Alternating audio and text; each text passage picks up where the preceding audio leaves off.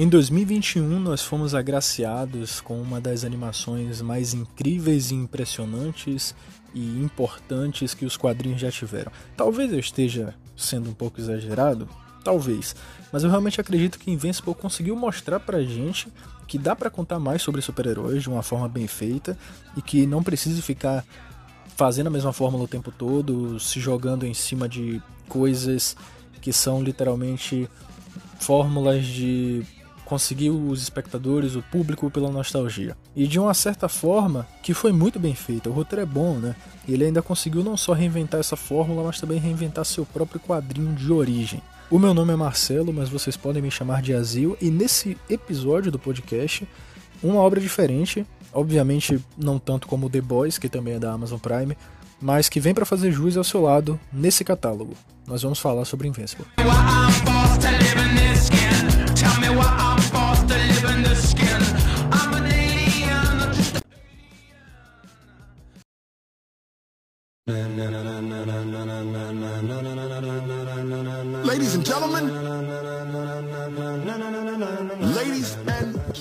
A adaptação da HQ de 2003 de Robert Kirkman, o mesmo autor de The Walking Dead, Invincible chegou diretamente na Amazon Prime em março de 2021 e também foi reinventado e reescrito por supervisão do próprio autor. O roteiro da série é maravilhoso. Eu vou elogiar isso o tempo que for possível aqui nesse cast de hoje, não tenho dúvidas, e eu já queria começar por agora. Cara, eu li alguns capítulos iniciais do quadrinho, pouca coisa mesmo, mas assim, é bem verdade que início de HQ sempre está tentando vender as suas propostas rapidamente, né, para fisgar um leitor, e isso acaba acontecendo rapidamente até demais. Né? Pelo menos nos quadrinhos que eu li, excluso obviamente as graphic novels da vida, é assim que acontece. E com Invincible, esse tratamento não é diferente. O quadrinho passa por uma série de acontecimentos ultra rápidos e que definitivamente precisavam mesmo de um polimento melhor para ser apresentado ao telespectador. E eu não vou dar muitos spoilers do quadrinho aqui para quem não tiver lido, até porque ele é bastante diferente mesmo da série animada. Mas, por exemplo, o capítulo 0, que é o inicial, já fala para o leitor que o Omni-Man é o vilão da parada que o Omni-Man é o vilão da temporada, no caso, né? Fora a Amber, que é uma personagem totalmente estereotipada e que mudaram muito na série. Mudaram muito. Inclusive, eu acho, pelo menos, que ficou bem melhor como, como a Amber tá na série do que os quadrinhos. Já o primeiro capítulo acontece quase tudo do primeiro episódio, cara. E, é umas 20 páginas. Ou até menos, eu acho que são 18. Então, Imagine só um prólogo que foi desenvolvido durante 40 minutos ser comprimido simplesmente em 20 páginas. É sofrível, né? É sofrível, não faz o menor sentido. Porque todo aquele progresso do, dos 40 minutos eles são muito importantes, da forma como eles, como eles funcionam, o ritmo, a narrativa. É, é bem. É, eu diria que é bem metódico, mas não, chega a ser de fato metódico. Mas é, mas é uma progressão é, interessante para aquele, aquele tipo de, de história. Então, pô, isso ser comprimido em 20 páginas é sofrível demais. E é exatamente o que acontece né, nesse primeiro capítulo. Mas você não tem, por exemplo, o Omni-Man matando todos os heróis no final do capítulo. O que me deixa inculcado. Porque no capítulo 0 já foi contado que ele é o verdadeiro vilão. Então eu não vejo o menor sentido de ficar levando adiante toda essa história. Eu não vejo o menor sentido de ficar levando adiante esse mistério de que o Omni-Man vai matar os, os Guardiões. É, para mim não faz sentido. Eu realmente não entendi muito bem a ideia do Robert Kirkman nesse ponto do quadrinho, e eu admito que eu não li o bastante para saber por que, que ele tomou essa decisão. Pode ser que ele simplesmente queira fazer algo um pouco mais bem trabalhado com os Guardiões e tal, o que também não faz sentido para mim, porque os Guardiões eles parecem só um, um plágio é, é, de, de, piada, de, com, com o objetivo de fazer piada em cima da Liga da Justiça. Então, sei lá, eu não consigo pensar. Né? Eu admito que realmente não entendi por que, que ele tomou essa decisão, mas eu peço desculpa para vocês se eu, se eu estiver falando merda, tá ligado? Em relação a achar que essas escolhas são esquisitas e nada funcionais. Peço desculpa se eu estiver falando merda, mas é o que eu acabei pensando durante os três primeiros capítulos que eu li, que foi mais ou menos isso aí. Só que por outro lado, eu vi a série de TV. Inclusive eu até reassisti a série de TV para estar tá gravando esse cast para vocês, e eu posso garantir que pelo menos no meu ponto de vista, isso aqui é muito bom. Eu gosto de todas as ideias do Robert Kirkman em subverter os clichês, e transformar cada componente destes clichês em duas situações. Ou é um clichê que vai se tornar um artifício bem trabalhado para os personagens, ou é um clichê que vai se tornar uma grande piada e fazer com que seja mais fácil apresentar os outros clichês ao telespectador, como se fosse uma forma de causa e consequência, tá ligado? Eu, pelo menos, me senti assim. Não sei vocês. Parece muito que Invincible é aquele tipo de série que quer dizer: olha, clichês não são coisas ruins. Clichês não tornam as obras ruins. E eu vou mostrar isso para vocês equilibrando a balança. E eu gosto muito de como ele faz isso, porque o primeiro episódio já começa te apresentando um mundo totalmente batido e ainda copiado e piorado, digamos assim, né? de uma espécie de Liga da Justiça. E como telespectador, a gente já fica com o pé atrás. A gente acha que a série só vai sair copiando coisas que já existem e fazer uma violência gratuita por trás, porque ela já mostra essa violência gráfica é, absurda e grotesca desde o iníciozinho mas a série te convence de que não é isso. Os clichês continuam sendo apresentados, só que a maior parte do episódio não é nada demais, propositalmente, e vai apresentando os personagens, contando seus cotidianos, até que toda aquela Liga da Justiça é ridicularizada, o plágio do Superman na verdade é o vilão da série, e o filho do plágio do Superman, que é um plágio do Homem-Aranha, só se ferra o tempo todo. E ainda vai ter que aprender a lidar com isso sobre o pai, que ele só descobre no final do sétimo episódio. O pior de tudo é que a série termina sendo clichê pra caramba. E muita gente não percebe isso, porque esses clichês foram bem trabalhados. Tem até a cena do trem do, do segundo filme do Homem-Aranha também, só que de outra forma. E na verdade eu não sei até que ponto isso pode ser considerado uma das ideias alheias que o Robert Kirkman resolve subverter dentro de Invincible. Mas eu não duvido que seja mais uma delas. O cara é bom no que faz, sem dúvida alguma. Talvez isso aqui tenha sido referência ao Homem-Aranha 2, é, talvez ele tenha pego aquela cena para poder fazer de, de outra forma. Enfim, talvez. Mas só talvez. Let's go, y'all. A série em si tem uma boa noção de tempo para fazer as coisas acontecerem. O tempo de tela não é arrastado, muito pelo contrário, ele é super suave e ainda ajuda a fazer com que o telespectador se relacione melhor com o carisma de cada personagem. Eu queria dizer para vocês que eu vejo um bom texto em todos os personagens, mas eu só vejo um ótimo texto no Mark e no Nolan. Até porque eles são os personagens alvos dessa temporada, e isso faz com que seja é, tudo muito para eles, tá ligado? E tá tudo certo tá tudo certo, não tem problema, é o objetivo, faz bem e tá tudo certo. Todos os outros personagens da série precisam funcionar como pontes que trabalhem os personagens que são o centro das atenções. O Homem-Man é o grande destaque apático da série, e ele precisa mesmo de tanto tempo de tela para mostrar o quanto é prepotente, arrogante e insensato, enquanto o Mark, obviamente, é o seu total oposto. Por mais que isso seja tão óbvio, ainda assim a série faz com que flua muito bem a ideia de duas pessoas que têm uma ligação tão forte mas são totalmente opostas e isso vai influenciar nas suas relações. O último episódio, para mim, inclusive, é o melhor episódio da série inteira, e talvez eu acabe repetindo isso aqui é, no decorrer do, do cast, porque ele mostra para o telespectador para que, que a série veio e o que ela está tentando discutir. Você pode simplesmente assistir Invincible como um grande divertimento, com as lutas bem coreografadas e a gigantesca violência gráfica que a série possui, e que a galera das HQs sempre quis que tivessem em séries animadas. Mas você também pode tirar muitas lições de relações sociais com essa série. E eu acho que funciona muito bem a forma como ela conversa com o telespectador, né? Até os outros personagens que eu falei que eles não são tão bons quanto o Mark e o Nolan, são personagens que fazem parte dessa discussão. É, como eu disse, eles são uma ótima ponte para chegar na conclusão das ideias da série. Isso é muito bom. Veja, em momento algum eu estou dizendo que esses personagens são ruins.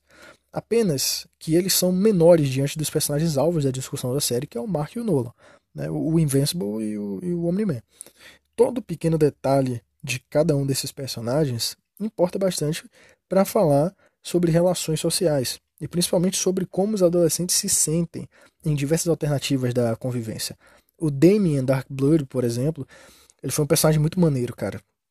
Os três primeiros episódios são sensacionais por si só, mas a adição desse personagem faz com que o mistério inicial da série seja muito bem estabelecido e instigue ainda mais o telespectador, porque você meio que vai acompanhando a investigação dele, né? Você vai junto com ele ali querendo saber o que está acontecendo e tal. E quando ele é mandado de volta para o inferno, as coisas já estão estabelecidas.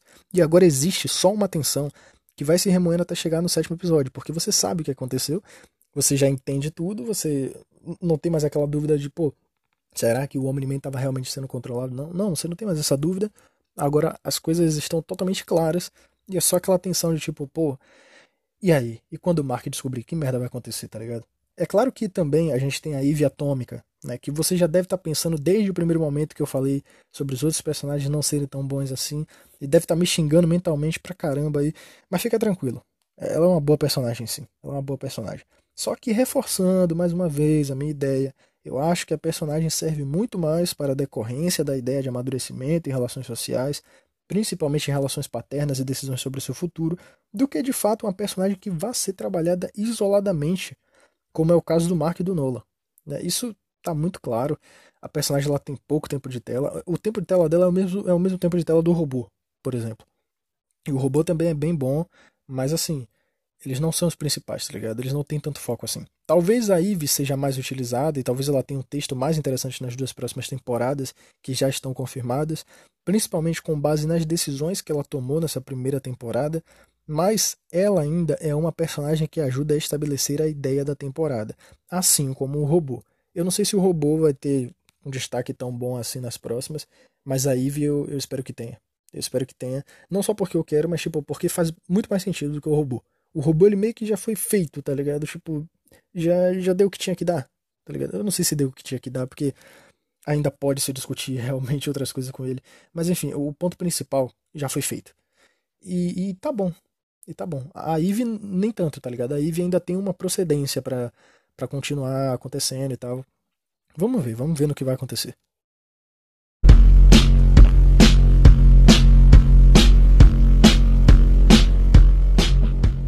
Alguns provavelmente vão tentar me dizer alguma coisa negativa relacionada ao William, vulgo melhor amigo do Mark, mas eu não sei se eu vou concordar. Né? Muita gente usa de argumentos que o personagem perdeu parte de seu desenvolvimento em linha de narrativa, que demonstra sua jornada até se entender e se descobrir como homossexual. Eu não sei como que isso funciona na HQ e é isso, tá ligado? Mas, de fato, é, se ele perdeu uma parte de um desenvolvimento em uma linha de narrativa que demonstra é, sua jornada até se entender e se descobrir, essas pessoas que estão reclamando disso não estão erradas. Né? Ele realmente acabou perdendo algo interessante. Né? Demonstrar a jornada de uma pessoa se entendendo e se descobrindo é muito interessante. Infelizmente, se ele perdeu isso, é triste. E eu gostaria que tivesse, né? Eu gostaria que tivesse. Mas se não tem, qual o problema também? Existem tantos personagens héteros aqui e ali que simplesmente são héteros desde o início, naturalmente, sem precisar dizer, sem precisar de se descobrir, que só estão na série e que só funcionam e que só tem relacionamentos e que tanto faz. Então por que um personagem como William necessita obrigatoriamente de uma linha de narrativa assim. Para mim, não faz sentido. Seria legal? Seria. Enriqueceria o personagem? Enriqueceria, com certeza. Mas o objetivo da série é mostrar como é a jornada de descoberta de uma pessoa homossexual. Não é, cara. Não é apenas ter um personagem homossexual naturalmente, sem sair colocando uma linha de narrativa anterior, é uma simples representatividade que a série consegue fazer. Ela incluiu um personagem ali.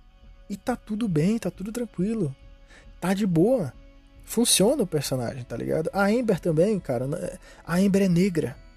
Ela precisa ter uma linha de narrativa inteira dentro de oito episódios, onde relações com o período da escravidão ou com a superação dos negros em relação à sociedade é, é colocada. Cara, não precisa.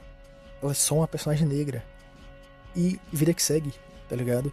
Naturalize as pessoas. Você não precisa ficar dando background porque essa pessoa é diferente das demais da sociedade, só porque ela é minoria. Você não precisa ficar colocando background. Simplesmente colocar na série tá tudo bem. Entendeu? Tá tudo bem. Seria legal se tivesse? Seria legal se tivesse. Mas tudo bem. Eu gosto do personagem do William, eu acho ele carismático, acho que ele funciona também para a construção de relações sociais que fazem com que o Mark não aceite as propostas imbecis do, do, do pai dele. Então eu acho que o William se propõe e, e, ele é bom no que se propõe, na real. Acho que William é bom no que se propõe, tá tudo bem. Tá tudo bem. O Omni-Man, como eu tinha citado antes, é um personagem que é todo baseado no Superman. É um alienígena enviado para a Terra, se tornou o super-herói defensor mais forte da Terra, e ainda tem todo um design que remete muito ao do Superman, mas eu gosto de como as cores subvertem muito da ideia do Superman. É, o tom do branco com o vermelho remete muito mais a algo chamativo e adulto. Fora que o bigode dele também ajuda a caracterizar o quão adulto o Omni-Man parece ser para a sociedade. Inclusive, o Omni-Man também se acha um grande adulto, porque ele é um Viltrumita. E para ele, porque ele é muito mais velho do que as pessoas, ele também se acha adulto e acha que todas, todas as pessoas da Terra é, são, são crianças. Né? O design dele funciona. O design dele funciona para o que ele acha que ele é e para o que ele precisa parecer ser. Eu gosto de como o Omni-Man se tornou uma figura que realmente faz sentido dentro dos seus espectros em Invincible. E eu gosto de como Robert Kirkman me convence de que as histórias que eu tinha visto antes do Superman não faziam 100% de sentido assim. Se o cara é um alienígena mais forte do que todos os habitantes da Terra, então é bem mais fácil que ele queira governar aquele planeta do que simplesmente ajudar todo mundo. Isso significa que Superman é uma obra ruim? Não.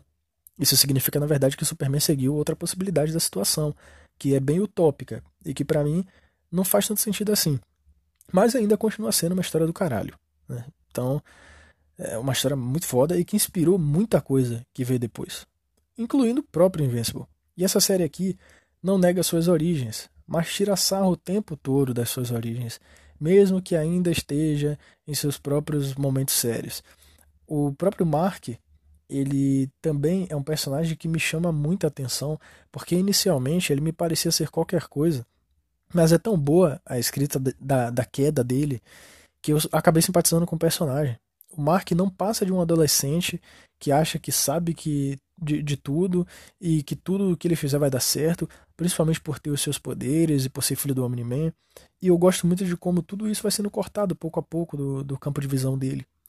Ter poderes lhe trouxe problemas, né? O, o famoso com grandes poderes vem grandes responsabilidades. Afinal, o Mark é inteiramente inspirado no, no Homem-Aranha, né? E ter os poderes lhe trouxe problemas. Ele quase morre em quase todas as vezes que entra em confronto com alguém. O nome arrogante de super-herói que ele escolheu está longe de ser algo que represente ele de fato. E o cara que ele mais admira, que é o próprio pai dele, ainda decepciona ele, porque nunca ligou para a própria esposa e só queria criar o filho para causar um genocídio. E isso é muito forte. Isso é muito forte. Pega bastante no personagem e faz com que ele cresça. Mesmo que isso que eu tenha falado agora só aconteça lá pro último episódio, mas faz com que ele cresça. Inclusive, o meu único problema com Invincible é a última cena, onde o Mark parece ter amadurecido muito rápido e, e quer pegar o pai dele na porrada, tá ligado?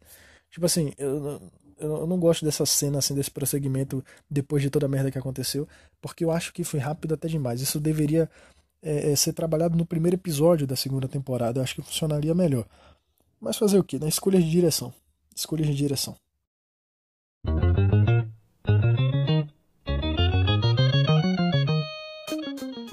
Enfim, é uma pilha de coisas que felizmente também não vai crescendo do nada, né? É, desde o final do primeiro episódio você sabe sobre o Omni-Man, então fica claro que uma hora ou outra o Mark vai descobrir e a gente já fica na expectativa, principalmente pelo tanto de confiança egocêntrica que o Mark tem e vai perdendo conforme vê as coisas desmoronando. A relação de pai e filha é muito forte nessa série. Eu acho genial toda essa construção narrativa para chegar naquele estopim do último episódio. A temporada inteira é um prólogo para chegar onde chegou. Existe um pequeno prólogo falso, será que eu posso chamar assim? Que é a jornada genérica dos Guardiões do primeiro episódio, e depois disso, o prólogo da jornada da história de Invincible toma início de fato com o fim do primeiro episódio. É um prólogo necessário, né? não é aquela coisa que é tipo aleatória, que só existe ali porque quer existir, porque acha que precisa ficar desenvolvendo tudo, sabe? Não, ele é um prólogo necessário mesmo. Porque, como eu disse, o Mark é arrogante, ele precisava de uma mudança de visão sobre como as coisas funcionam de verdade. Então, tudo funciona muito bem. Prólogo, prólogo é necessário. Eu acho que a ideia de fazer mais de 40 minutos por episódio, por mais que alguns episódios não tenham tanto conteúdo assim, pelo menos faz com que você tenha mais tempo com os personagens e torne aquela experiência mais palpável, no fim das contas. O ritmo flui muito bem, e sempre tem bastante violência gráfica em uma quantidade bizarra. Aliás, foi isso que chamou a atenção de todo mundo para ver a série, né? Então, é, é óbvio que teria. Eu sei que tem muita gente que realmente não gosta da violência gráfica de Invincible e acha que é muito gratuito. Inclusive, eu sei que tem gente que sente em alguns momentos que aquela violência é tão mal feita que parece estar desconexo com o restante da animação. O que eu tenho para dizer é que eu não acho que a violência seja gratuita em Invincible, porque uma das ideias principais da série é o choque de realidade para o Mark. Então você sente um grande peso com isso, mas ao mesmo tempo tem muita gente morrendo como se não fosse nada. E esse daí é o ponto de visão do Nolan. Então a gente consegue observar dois parâmetros dentro dessa violência gráfica inteira, tanto que no oitavo episódio, esses dois pontos de visão sobre morte, eles acabam se chocando. E você pode observar como que é tão merda a forma que o Nolan trata os seres humanos e a gente simpatiza mais ainda com o Mark e com a vida humana. Eu, pelo menos, tive essa sensação. Inclusive, eu até poderia tentar entrar no assunto de que a série, provavelmente de maneira inconsciente, acabou fazendo uma crítica a quem se diverte com o tanto de violência gráfica absurda que ela tem, porque isso te equipara à visão doentia do Nolan, de não se importar com os seres humanos e achar que suas vidas não valem nada, a ponto daquilo ali ser normal e divertido de assistir. Só que, como eu disse, por mais que a série acabe fazendo isso no fim das contas, eu tenho quase certeza de que esse não foi o objetivo dos produtores da série. Os caras realmente, provavelmente, só queriam fazer um bagulho grotesco, divertido, com violência pra caramba mesmo. E com essas adições da história entre o Mark e o Nolan, e para mim tá de boa. Não precisa ter essa ideia de fazer com que o divertimento da violência gráfica te equipare ao Nolan, não. Tá, tá tudo bem do jeito que foi feito. Eu gosto de séries violentas assim, eu acho que me conecta mais com a realidade e tal, principalmente pelo que ela está tentando dizer, né? E para mim foi um prato cheio em tudo que ela apresentou. Então, adorei Invincible. Aí pode ser que você acabe me perguntando: "Pô, então se esse é o objetivo, a série não precisa mais usar nas próximas temporadas, né? Não precisa mais ter essa violência gráfica depois". E eu te respondo que ela precisa. Ela precisa porque essa é a marca registrada dela. Não tem como remover o que deu luz a essa história. Não dá. Portanto, a violência gráfica precisa continuar e o telespectador precisa entender o quão problemática é a morte genuína e aleatória das pessoas.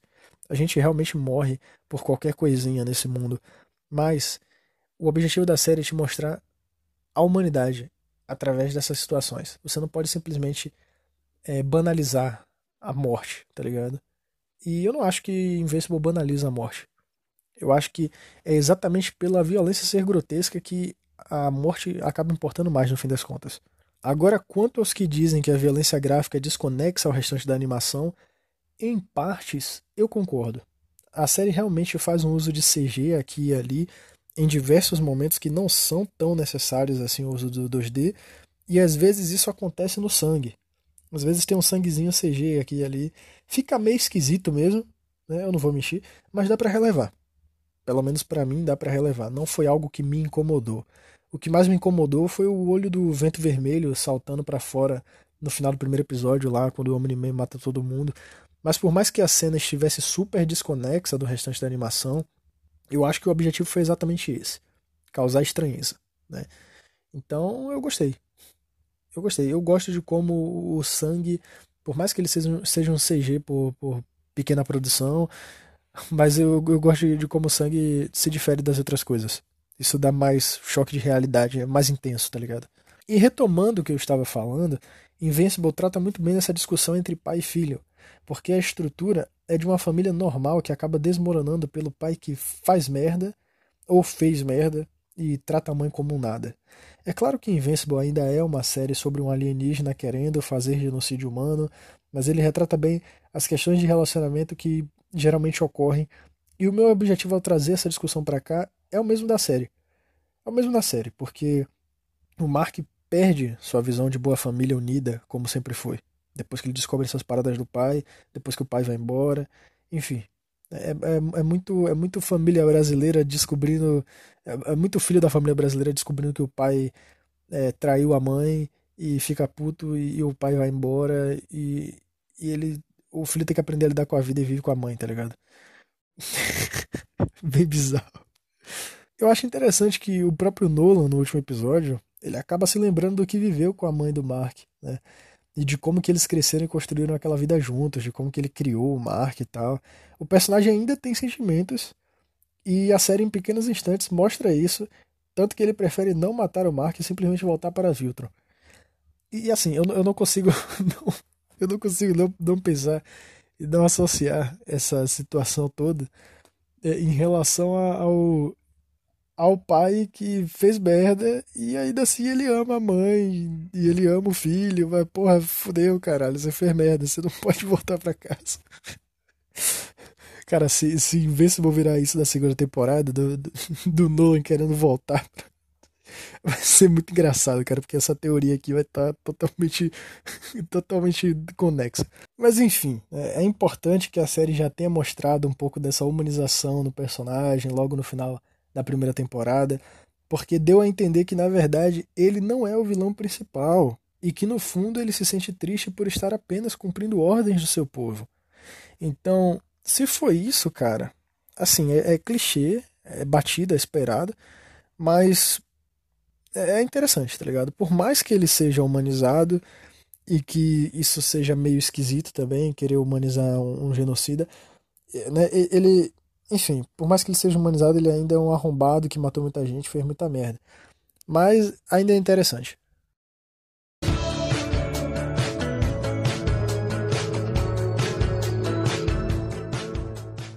O último episódio para mim é o melhor, porque ele contextualiza toda essa ideia de choque de realidade e amadurecimento, com pequenos traços de sutileza que se eleva pelos outros personagens da série. Né? Eu disse que eu ia repetir que o último episódio era, era o melhor para mim. Eu disse, eu disse que eu ia repetir. É por isso que, que eu disse também né, que os outros personagens funcionam bastante pro roteiro. E eu acho que o melhor desses personagens secundários é o robô. O robô é o que mais tem destaque nas entrelinhas da série. E ele mostra o quanto que para ser um humano você precisa ter a aparência de um. É, a discussão da humanização em cima desse personagem é bem legal, como eu falei também há pouquíssimo tempo. E ele muda a forma como age por estar no corpo clonado do Rex. Então eu gosto demais disso. O contraste dessa situação toda acaba indo de encontro ao Omni-Man, porque ele tem a aparência de um humano e de fato ele se misturou com os outros facilmente, né, cara? Então, é isso, tá ligado? Você só precisa ter a aparência de um humano para ser um. Aparências enganam e as pessoas se importam muito com as aparências. E a série fala muito sobre isso. Até a própria menina monstro, ela tá ali para exemplificar mais ainda esse tema, porque todo mundo acha que ela é uma criança e destrata ela. Então todo mundo acha que ela não vai funcionar para nada. Todo mundo acha que ela não vai funcionar para nada, que ela não tem poderes, que ela é só uma criança, que ela não vai fazer nada. E isso é muito bom. Quer dizer, não é muito bom tratar ela assim. Mas isso é muito bom para o contexto da discussão da, da, da série. Isso é maravilhoso, cara. O Rex também é o personagem que representa o senso comum. Todo mundo destrata da menina monstro. E o Rex destrata dela. Ele é o senso comum. Os outros que estão ali dentro da, da corporação, eles não são como as pessoas que estão nas ruas, então eles não destratam dela. Mas o Rex faz isso. Ele faz exatamente isso com a menina monstro. É ele quem confronta ela imediatamente, é ele quem tira sarro da aparência dela, subestima as suas capacidades. Então, mais uma vez, os personagens secundários têm suas funções para toda a microdiscussão que envolve a principal fonte dessa série, que é o amadurecimento. Por mais que o robô seja o melhor personagem secundário também, eu ainda prefiro o Allen. Meio meme, talvez. Mas eu ainda prefiro o Allen. Porque ele só tem dois momentos em oito episódios, cara. Ele é firmeza pra caramba. Aquele cara é gente boa pra caramba. Não tem como. As cenas são divertidas e inesperadas. Não tem luta. E na verdade só tem conversa entre ele e o Mark. Beleza, eles brigam ali no, no iníciozinho né, da, da, do confronto do segundo episódio e tal. Mas é porque eles não se conheciam, né? E na conversa com o Mark, ele entende o que está acontecendo com o moleque e serve exatamente como uma ideia de que tudo que é desconhecido e diferente deve ser analisado. Então veja só as situações. Né? Eles brigaram, eles tiveram uma briga física, porque, pô, não se sabe quem é quem. E aí tiveram uma conversa para analisar. Então, o que é desconhecido e diferente deve ser analisado. Mas isso não necessariamente significa que deva ser temido. E aí a gente vai longe. A gente vai longe, né? Porque são muitos os pequenos fragmentos que a série coloca como uma linhagem gigantesca de acontecimentos e descobertas que constroem a visão realista e matura de, de alguém, de uma pessoa. Então, obviamente, a série tem o seu jeitinho especial de fazer isso, com toda aquela batalha do Mark e do Nolan no final e com o relacionamento entre pai e filho. Por mais que o Nolan seja um merda que só tentou foder a vida de todos os seres humanos, ele ainda é o pai do Mark. E de qualquer forma, ele ainda importa para o Mark. Não tem como mudar os seus laços sanguíneos e o peso disso é muito forte. Mas o Mark também tem todos os amigos à sua volta e mesmo que você não tenha uma família sanguínea, sua família de verdade não está no sangue. Está nas pessoas que você consegue ter uma relação social melhor, mais forte, mais interessante, mais instigante. Eu gosto de como a série fala sobre isso também. O que é muito simples. Tudo que, que Invincible discute é muito simples, mas é muito bem feito. Eu acho isso maravilhoso, tá ligado? A simplicidade bem feita é o que me atrai. Até mesmo aquele criminoso lá que tem um clone, né, ele faz parte dessa discussão sobre laços de confianças, já que ele não confia em ninguém além dele mesmo. Ele teve que fazer um clone dele para poder fazer as paradas que ele queria fazer. Não tinha como confiar em outra pessoa. Tinha que ser ele mesmo. Enfim, galera. São muitas as interpretações que vocês podem tirar desses oito episódios. E eu espero ter exposto muito bem a, a ideia de como o Invincible tem tanta coisa para falar em pequenas situações e de como isso é tão bem feito na primeira temporada. Séries animadas de quadrinhos geralmente são assim. Eu percebi isso ao longo da minha vida, assim, vivi pouco, né? vivi pouco, mas ao longo da minha vida eu percebi isso. Séries animadas elas geralmente são assim, isso é muito bom. Elas preferem. Elas dizem as coisas em mínimos detalhes e preferem gastar a maior parte do tempo falando sobre o seu mundo e o funcionamento dos poderes das batalhas. É, então, sei lá, pra mim, é, pra mim é bom, tá ligado? Tem um monte de piadinha ali no meio, algumas desconcertantes, outras não. Os personagens eles vivem um contexto social muito bacana, eles se relacionam muito bem é, você tem todo um texto que tem pequenas coisas que significam coisas muito simples, mas que se desenvolvem muito bem junto com a característica dos personagens, a, a forma como eles, como eles se comportam. É, tem um objetivo principal que será alcançado através de todas essas micro discussões e ele ainda fica transitando o tempo todo entre essas outras discussões. E isso faz com que os debates sejam tão amplos que você acaba não, não entrando naquele infame problema de conversar com alguém que gostou e esse alguém não querer falar sobre o que viu. Invincible, obviamente, é uma série muito blockbuster. Se é que eu posso dizer assim. Porque blockbuster é um termo utilizado mais para cinema, né? Mas, mas, mas, é uma série muito mainstream. Invincible é uma série muito mainstream, não tem o que fazer. Ele realmente quer fisgar a galera pela violência, assim. E isso aí é uma forma de vender. Ele tem seus objetivos com essas paradas, mas de qualquer forma, ainda é uma forma de se vender para o mainstream facilmente. Muita gente vai assistir Invincible, não vai pensar no que assistiu, vai achar só da hora, vai só se divertir. Mas assim, é muito mais fácil, pela narrativa que Invincible adota, de que você encontre uma pessoa para conversar e que essa pessoa queira falar sobre o que viu. Essa pessoa queira falar sobre o que assistiu e queira falar sobre cada uma das micro coisas que tem ali. Porque ela provavelmente não deve ter pegado todas essas coisas. Mas se ela conversar com você, ela vai entender. Esse que é o ponto-chave da parada, tá ligado? Eu acho que é isso que faz com que seja um pouco mais diferente e tal. Enfim, cara. Né? Tá claro como dia qual que é o objetivo de Invincible, quais são os seus temas, quais são os seus subtemas. E, enfim. Tudo funciona. Tudo é muito bom. Por isso, todo mundo que viu Invincible e que eu conversei sacou essas ideias da série em construir tudo isso junto ao seu objetivo de choque de realidade em cima do Mark. E funcionou muito bem, fluiu muito bem, consegui conversar com todo mundo. Invincible, no fim das contas, é uma série muito boa, com muito para contar, muita coisa. Eu não falei de quase nada aqui, para ser sincero. Ele tem amplas discussões, diversas discussões, e eu espero revisitar essa série um dia para vir falar com vocês, não da primeira temporada, né? Talvez não, não sei, a não ser que eu faça um cast com outras pessoas mas eu pretendo falar sobre as próximas. Eu pretendo. Não quer dizer que eu vá fazer isso, mas eu pretendo. Algumas coisas são deixadas de lado e tratadas como coisas mais simplórias, em Invincible, né? Enfim, no fim das contas é uma série muito boa, com muita coisa para contar, né? E é triste que essas algumas coisas sejam deixadas de lado, né? Mas eu acredito que a maior parte ficou muito bem feita em seus pequenos detalhes e a série me divertiu bastante. Deve ter divertido muitas das pessoas também. Você que está ouvindo isso aqui é porque você assistiu e se você assistiu você gostou e se você gostou você veio ouvir. Então, muito provavelmente deve ter te divertido pra caramba também. E eu acho que eu prefiro esse tipo de narrativa.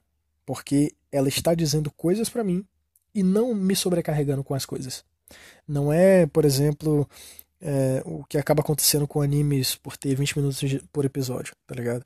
Os animes eles preferem colocar muita coisa em um episódio só. Os caras ficam falando, falando, falando, falando, sem parar sobre tanta coisa. E no fim das contas eu fico perdido com tanta de situação, tá ligado? É óbvio que tem animes que eu amo, como é o caso de FLCL, o famoso Furikuri, que assim, ele realmente é um puro suco de um monte de texto atordoando a cabeça do cara, tá ligado? Mas anime em si me parece muito pesado o tempo todo. Parece que ele sempre segue uma narrativa muito pesada. Ao contrário de Furikuri, porque Furikuri é fluido, ele é escrachado, enfim. Ele tem uma porrada de texto o tempo todo e tudo significa alguma coisa, cada segundo significa algo. Mas ele não é, é impossível de, de se ver, tá ligado? Ele não é carregado de informação o tempo todo. Ele funciona como anime. Ele funciona como anime. Eu acho que esse é o problema da maior parte dessa mídia. Enfim, eu já tô reclamando de uma coisa que não faz o menor sentido. Enfim, eu gosto desse estilo de narrativa de Invincible, estilo de narrativa de séries animadas de, de quadrinhos. Eu acho que eu prefiro isso. Falar das coisas em mínima escala, fazer um divertimento, um apanhamento geral dessas coisas de mínima escala e entregar para as pessoas tanto um enriquecimento narrativo como um divertimento. E, obviamente, é claro, o que a mídia se propôs: divertir.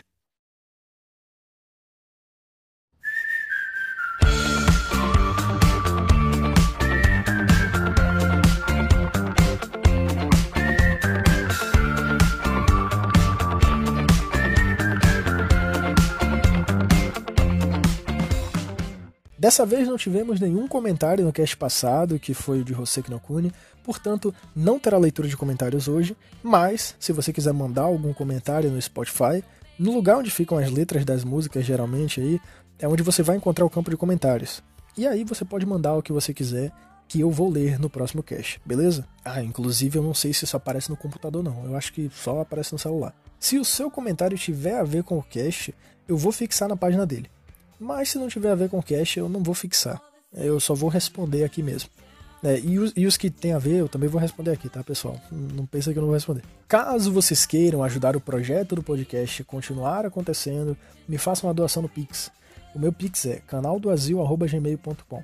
Se você quiser me acompanhar em alguma rede social, eu tenho o Twitter, que eu não mexo tanto lá assim, mas enfim, é arroba. Muito obrigado a todos vocês que puderam ouvir esse cast até o final. Eu espero ter conseguido expor todas as minhas ideias sobre a série. Quer dizer, não foi todas, porque eu não me aprofundei tanto assim, mas eu espero ter conseguido divertir vocês com esse cast. Ele foi um pouco mais tranquilo, eu não falei tanta coisa assim. Enfim, eu preferi fazer algo mais como: olha, essa daqui foi a minha experiência com a série, tá ligado? Então é isso aí. Espero eu ter divertido vocês com esse cast aqui. Então eu me despeço por aqui. Um grande abraço para todos vocês e até o próximo episódio. Valeu, pessoal.